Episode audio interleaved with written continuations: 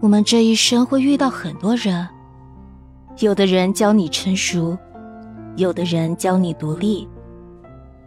无论是遇到让你在岁月打磨中变得更成熟的人，还是相识让你在残酷的现实中独立起来的人，这都不是最幸运的。最幸运的是碰见那个能让你卸下所有伪装，笑得像个孩子一般灿烂的人。很久之前听过一句很甜的话，是我一个朋友对她男朋友说的。他们宣布在一起的时候，她对男生说：“我以后都不要做混世大魔王了，我想做你的小朋友。”之后的那几年，两个人在一起，男生真的把她宠成了小朋友，宠着宠着就结婚了。还记得中国有嘻哈播出的那阵子，爱就是我吃火锅底料。你吃火锅，这句歌词最火的时候，我和他们一块去吃火锅。那家火锅店上面是烤肉，下面是火锅，烤肉还得自己去指定区域拿。男生在朋友站起来之前打断了他，说：“你别去，小朋友要在监护人的陪伴下才能拿取。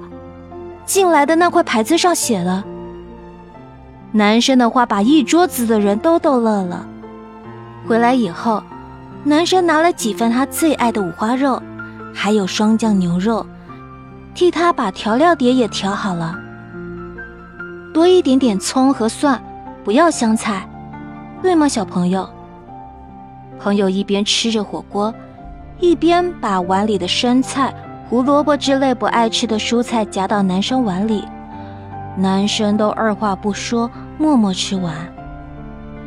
一个让你做回孩子的男生，你可以把披萨边给他，把咖喱牛肉的胡萝卜给他，把西瓜皮给他，把火锅底料给他，把旺仔牛奶的罐头给他，把酸奶的纸盖给他，他都不会介意，因为满足你就是他最大的快乐。他只想做你的屋檐。为你挡下所有的风雨，他会把阳光给你，把明媚给你，把甜美的生活给你，把真挚的爱给你，把漫长的余生都给你。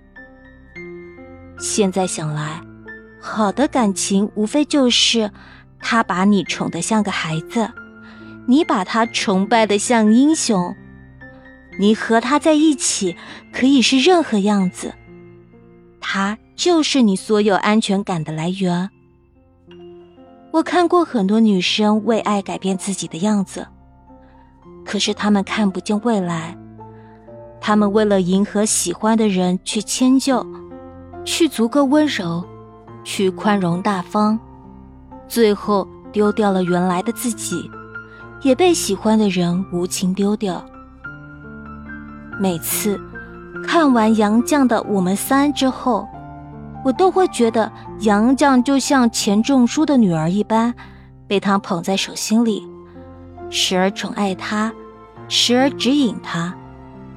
当然，钱钟书也会觉得杨绛是自己绝无仅有的爱情，他们是夫妻，是情人，也是朋友。他们就是我理想中的爱情。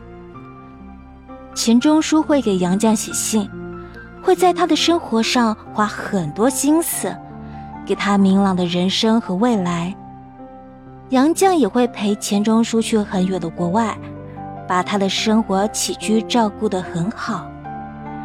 在杨绛心里，钱钟书就是当之无愧的优秀者。钱钟书对杨绛的宠爱，全在他的文字里。最朴实无华的告白是对婚姻的表白。他说：“遇见你之前，我没想过结婚；遇见你之后，结婚这件事我没想过别人。如果爱情可以分等级的话，这种没有怀疑、没有伤害、没有猜忌、没有套路的爱情，一定是最高级的。也会有人说，这样的男人已经很少了，简直是人间的宝藏，万里挑一。但感情是相对的，如果你是这样的人，那我无比坚定的相信，你也一定会遇到一个和你一样的人。所以，在那个人到来之前，先把自己变成最好的样子吧。